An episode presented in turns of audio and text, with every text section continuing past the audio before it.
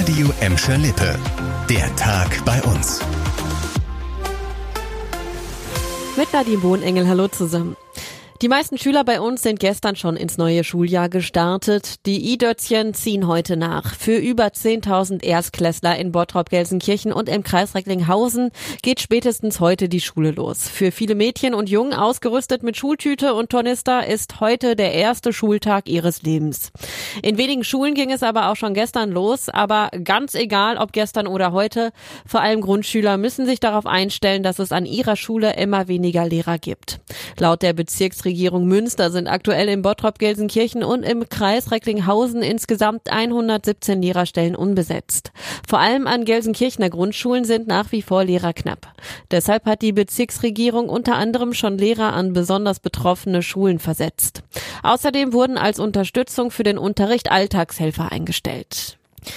Die Sommerferien sind nicht nur für die Schüler vorbei, auch politisch geht es wieder rund. Das heißt, in die Diskussion um die geplante Flüchtlingsunterkunft im Gladbecker Hotel Van der Valk könnte bald wieder Bewegung kommen.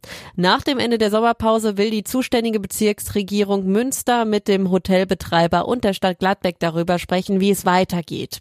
Das hat uns ein Sprecher der Behörde gesagt. Es könne in den Gesprächen auch um mögliche Alternativstandorte gehen. Grundsätzlich weist der Sprecher aber darauf hin, dass die Unterkunft dringend gebraucht wird. Das Land muss insgesamt 2000 zusätzliche Plätze für Geflüchtete schaffen, die im laufenden Asylverfahren sind und deshalb noch nicht in Wohnungen untergebracht werden können. Eine solche Einrichtung mit bis zu 620 Plätzen soll im Hotel Van der Falk in Wittringen entstehen.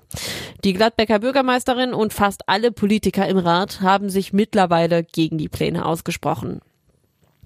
Wir bleiben thematisch in Gladbeck, nachdem an einer Baustelle in Alte Rennfort modriger Geruch und kahle Bäume für Irritation sorgten, liegen dem zuständigen Kreis Recklinghausen jetzt Ergebnisse von sechs Boden- und Wasserproben dazu vor. Demnach konnte in einer Bodenprobe ein leicht erhöhter Salzgehalt, in der Wasserprobe ein stark erhöhter Salzwert nachgewiesen werden. Ob das die Ursache für die kahlen Bäume ist, ist damit aber noch nicht eindeutig zu sagen.